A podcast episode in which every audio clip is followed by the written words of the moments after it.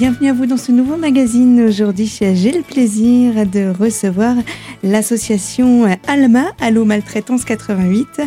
Et je suis en compagnie de Marie-Odile. Bonjour. Bonjour. Vous êtes l'une des adhérentes de cette association. Ravi donc de vous retrouver. On a eu l'habitude de se croiser il y a quelques années de cela dans, nos studios. À l'époque, vous veniez également pour nous présenter les différentes actions menées par l'ALMA. Euh, là, de ce fait, c'est une reprise, une rentrée pour ce qui est de cette communication. Alors, avant d'aborder un sujet aussi vaste qu'est les, initiatives de l'ALMA, j'aimerais, si vous le voulez bien, que vous puissiez revenir un petit peu sur sur l'historique de cette association. Euh, comment est-ce que tout cela s'est créé au départ? Alors, euh, d'abord, je suis contente de vous retrouver parce que, bon, après euh, ces années un petit peu compliquées sanitairement, ça fait plaisir de revivre un petit peu. Alors, je vais vous parler d'Alma. Et alors, donc, Alma 88 a été créée en 2008 avant cette date, euh, c'était un partenariat qui était fait avec Alma 54. Donc, c'était euh, la Meurthe-et-Moselle mhm. euh, qui gérait les situations de maltraitance sur les Vosges. Donc, en 2008, Madame Murphy a créé cette, cette antenne dans les Vosges. Et donc, ça a, porté sur elle toute, toute, l'organisation de, cette association qui, depuis, perdure et continue de, de, de gérer ces situations de maltraitance dans les Vosges. Euh, alors donc, pour un petit peu vous situer aussi euh, la maltraitance, elle, euh, on s'est préoccupé du problème dans les années 80. Et pour moi, ça a toujours été un petit peu une, quelque chose de, d'étonnant qu'on ne s'en soit pas préoccupé avant.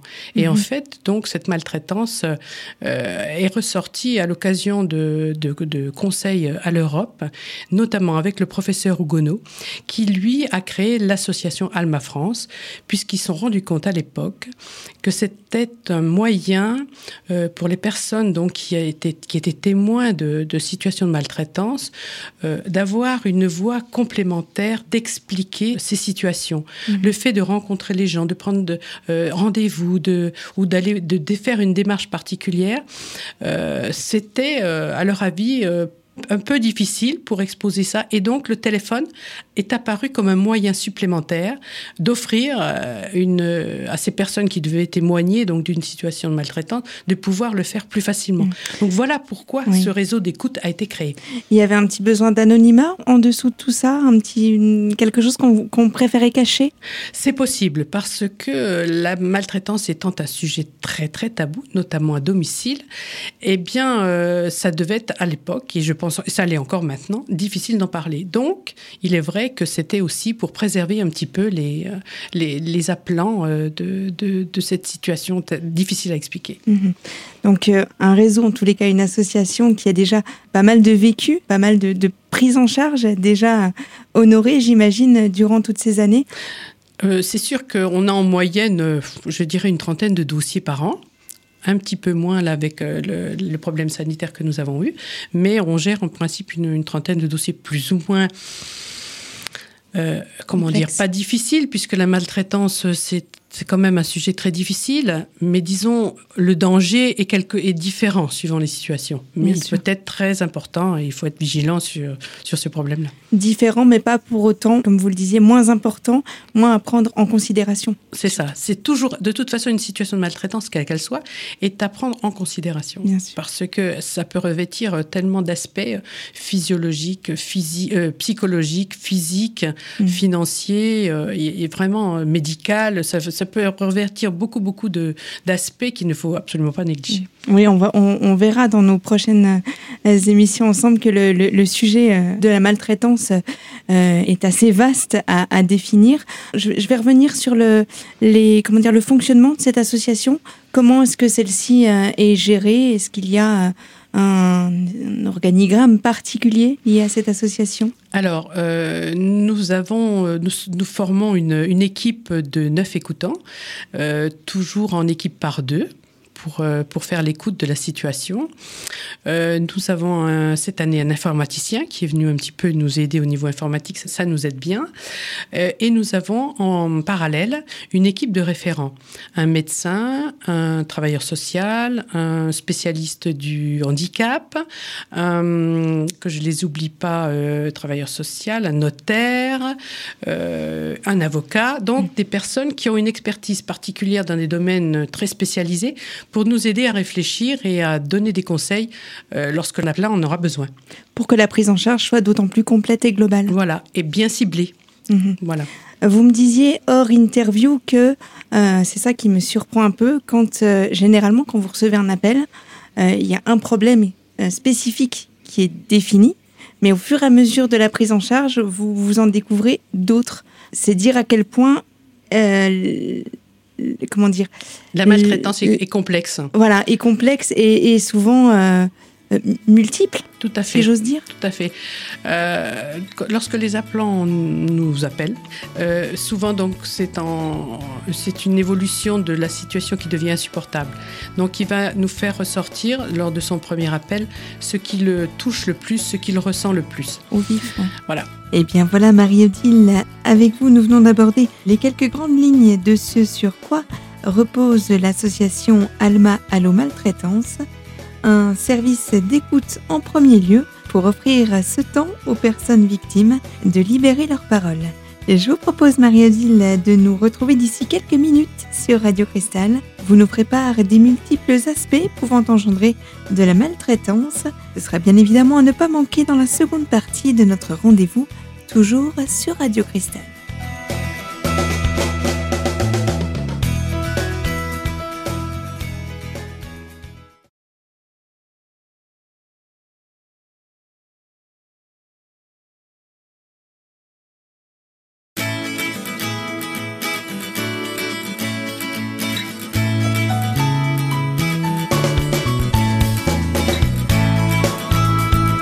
Retour sur les fréquences de Radio Cristal où j'ai le plaisir d'être en compagnie de Marie-Odile, adhérente de l'association Alma Allo Maltraitance 88. Et précédemment, vous nous parliez de plusieurs revers euh, concernant la maltraitance. Ma prochaine question est celle-ci, vous vous en doutez, quels sont-ils?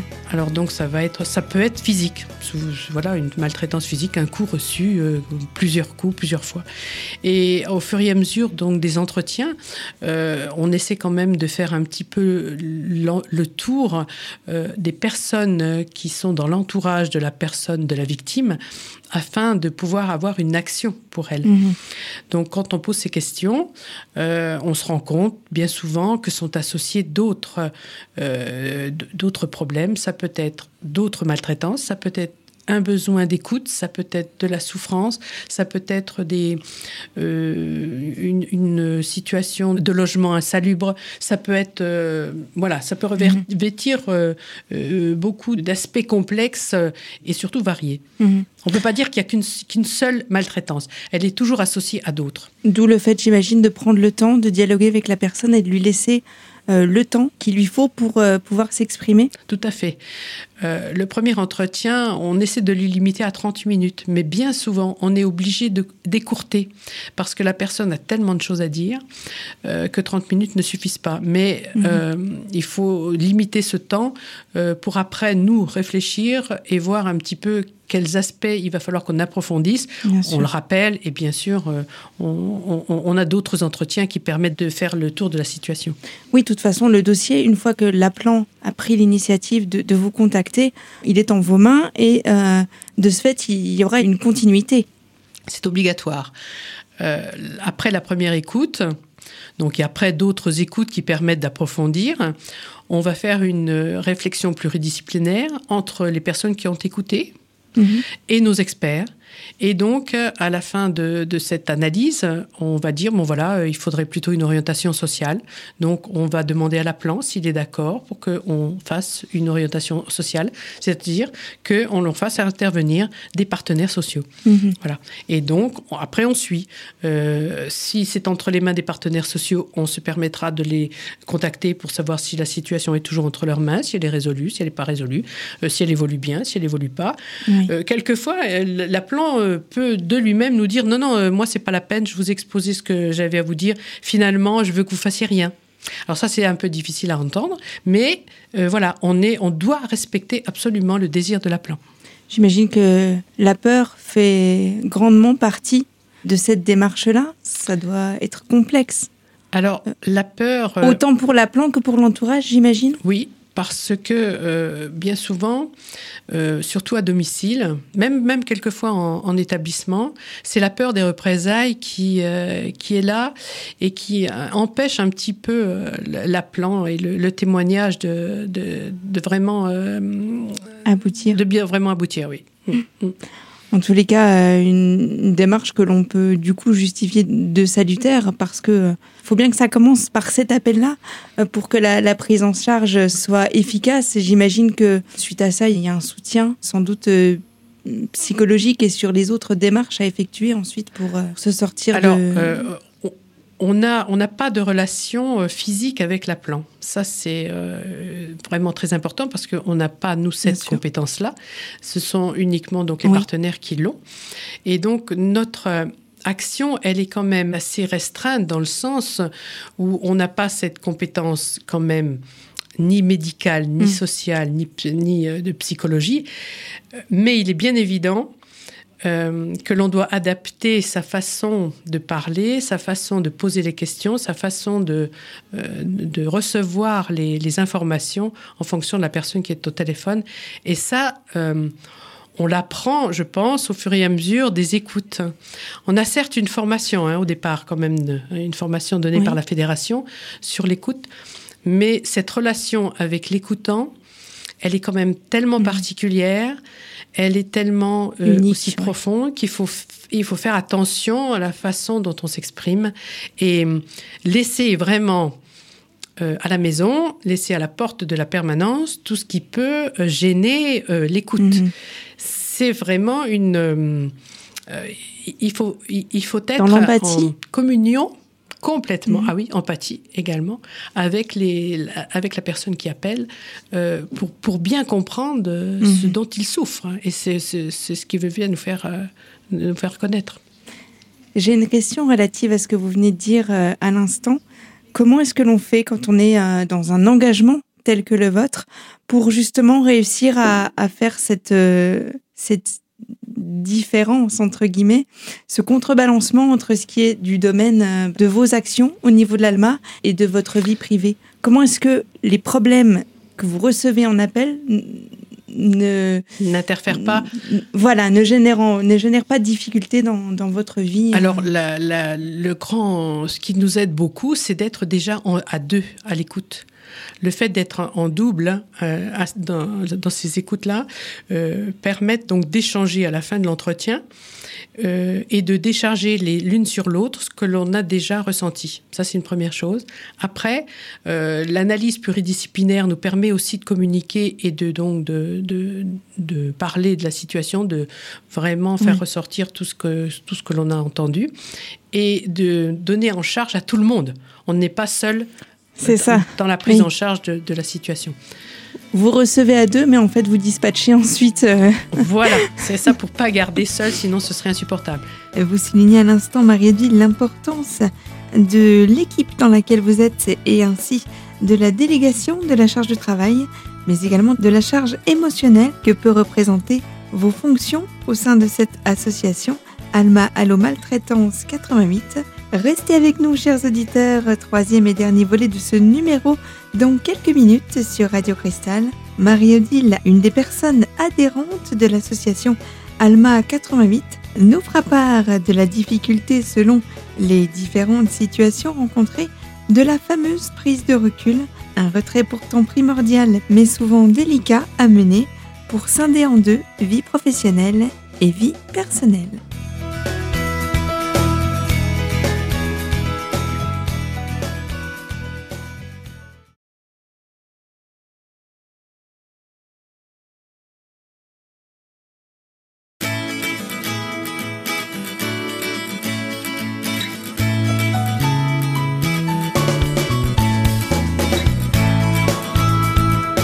Bienvenue à vous, chers auditeurs, si vous nous rejoignez sur Radio Cristal. Aujourd'hui, coup de projecteur sur l'association Alma Allo Maltraitance 88, représentée ici par l'une de ses adhérentes, Marie-Odile. Et justement, Marie-Odile, vous souhaitiez revenir sur l'un des points difficiles de votre métier, la prise de recul. Alors, je vous laisse aborder ce sujet à travers quelques détails. Je dois dire quand même que certaines situations sont euh, difficiles à oublier et que quelques-unes m'ont empêché de dormir, mhm. c'est vrai. Oui, donc c'est voilà, je pense que c'est d'autant plus important d'avoir cette petite bulle de pouvoir euh, d'expression. Absolument, elle est mhm. indispensable. Pour pouvoir indispensable. revenir euh, armé comme il faut chaque jour au, niveau de ce poste-là. Hum, vous parliez de, de la maltraitance, qu'elle pouvait être multiple. Euh, alors j'ai une question générale. On parle, de, on parle de maltraitance, mais également on parle de bien-traitance. Est-ce que vous pouvez nous définir en quelques mots la différence et en quoi on peut remarquer ce paradoxe? Alors, euh, la maltraitance et la bien-traitance, euh, c'est pas le contraire l'un de l'autre. La maltraitance, malgré la bien-traitance, peut exister parce qu'elle est insidieuse quelquefois. La bientraitance, c'est un... Euh, ça a été euh, mis en place par euh, une association médicale, j'ai oublié le nom. bref, c'est une, c'est une somme de conditions pour être bien traitant, pour donner de bons soins. Mhm. Ça n'explique pas et ça ne compte, comment dire, ça, n'est pas le contraire de la maltraitance. L'un peut exister mal avec l'autre. D'accord. La bientraitance, c'est être bien prendre soin. Alors que la maltraitance, eh bien, c'est insidieux, ça peut venir malgré, euh, des, malgré une, une bientraitance. Euh, il faudra qu'on approfondisse ce sujet plus, oui, oui, pour une autre fois, mais euh, c'est vrai que on peut pas dire que l'un va, va être un moyen de la bientraitance va être un moyen de lutte pour essayer de, de, de, ne pas que la, la maltraitance se développe. Mm. Mais malgré tout, elle peut de quand même se, développer. Il faut être très très vigilant. Est-ce que l'on peut être euh, maltraitant sans forcément euh, s'en rendre compte, sans forcément le vouloir? Oui, oui, ça c'est sûr. Euh, dans le sens, par exemple, à domicile, où des situations sont tellement anciennes dans l'histoire que, euh, par exemple, si je prends le cas d'une personne âgée, eh ben, la personne âgée, par exemple, elle a plus trop son mot à dire parce qu'elle est âgée, parce que ben, elle n'a pas à dire ce qu'elle a envie et parce qu'on décide pour elle. Donc ça, c'est une, une forme de maltraitance, mais oui, c'est déjà quelque qui chose. Pas hein. volontaire. Euh, voilà, c'est dans les mœurs. Euh, on estime pour acquis que la personne n'est plus capable de, de penser par elle-même. Exactement. Donc on prend sa place sans, dans le sens de, de vouloir l'aider, dans le, dans le sens de vouloir euh, apporter à, à, à, ses problèmes, si elle en a, des, des, solutions, mais qui ne mmh. sont pas forcément celles qu'elle souhaite. Mmh. Donc là, voilà, c'est une, une, maltraitance qu'on peut effectivement ne pas avoir voulu et en établissement. Euh, ça peut arriver également, par exemple, euh, lorsque l'on est euh, que l'on veut trop bien faire, encore un peu dans la même, dans la même situation. Une personne qui, qui elle, elle voudrait rester tranquille. Ah ben non, non, c'est absolument, il faut que vous marchiez, il faut que vous alliez faire ci, il faut que vous alliez faire ça, alors que la personne, elle n'en a pas du tout envie. Donc, baisser dans un, au départ, c'est pour et, et, donner un, un, élan de, de comment de, de, euh, de pour aider la personne à se mouvoir, à, avoir encore une activité physique, mais peut-être qu'elle n'en a pas envie. Mm. Oui, et puis si on part du, principe qu'il faut qu'elle fasse, on n'entend absolument pas, du coup, j'imagine, son, son, refus. Voilà, on ne prend pas en considération. C'est ça. Mais rien n'est volontaire dans les deux cas. Ah oui. Euh, d'où le fait que ce soit insidieux, Tout à fait. justement. Euh, pour, euh, pour ce qui est de la maltraitance. En tous les cas, voilà, on a fait un, je pense en tous les cas avoir fait déjà un premier aperçu de ce que porte euh, l'association en termes d'action. On verra que bien sûr, l'ALMA, c'est une palette bien plus large que vous proposez aux personnes. On, expliquera également peut-être à titre d'exemple quelques situations que vous rencontrez dans le quotidien. Tout cela sera bien évidemment à découvrir lors de notre prochain rendez-vous. Merci beaucoup en tous les cas, Marie-Edile, pour euh, être venue euh, sur ce studio pour euh, nous refaire partager cette historique de cette association Alma Maltraitance. Rappelle peut-être juste à titre utile le contact à prendre si, si besoin pour nos amis auditeurs. alors, il y a quand même deux possibilités. Un numéro national qui est le 3977, euh, donc là qui est ouvert euh, tous les jours de la semaine, du lundi au vendredi de 9h à 19h, même le samedi et dimanche. Euh, par contre, il y a aussi le, nouveau, le numéro de la plateforme départementale, donc qui est le 03 29 31 1701. Et là, c'est le lundi après-midi de 14h à 17h et le jeudi matin de 9h à midi. Voilà, donc pour ce qui est de ces quelques informations pratiques, j'aurai le plaisir de vous recevoir à nouveau, Marie-Odile, pour eh bien continuer à découvrir cette association et les différentes actions qu'elle mène dans un prochain magazine. En attendant, pour ma part, je vous donne rendez-vous très très prochainement sur ces mêmes fréquences. Je vous rappelle à titre d'information que ce magazine sera disponible en podcast sur notre site internet radiocristal.org sous l'onglet podcast dans la rubrique L'invité. Je vous donne donc rendez-vous très vite sur ces mêmes fréquences. À bientôt sur Radio Cristal. Au revoir. Au revoir.